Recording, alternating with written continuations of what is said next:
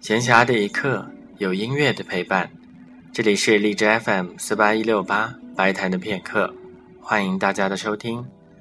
大家也可以通过微信订阅公众号“白谈的音乐片刻”来看一些我不定期为大家分享的内容。在今天的节目当中，将为大家播放的是一支莫扎特的曲子——莫扎特的 C 小调幻想曲，作品第四百七十五号。首先，我要说这支曲子是很出乎我意料的一支钢琴独奏曲。这部作品完成时间是在一七八五年的五月二十日，当时是和另外一部 C 小调钢琴奏鸣曲一同出版的。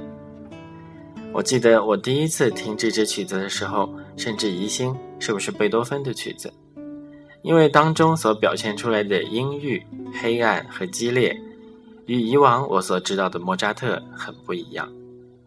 无怪乎有人说它预示了贝多芬的 C 小调，也就是 C 小调第八钢琴奏鸣曲悲怆。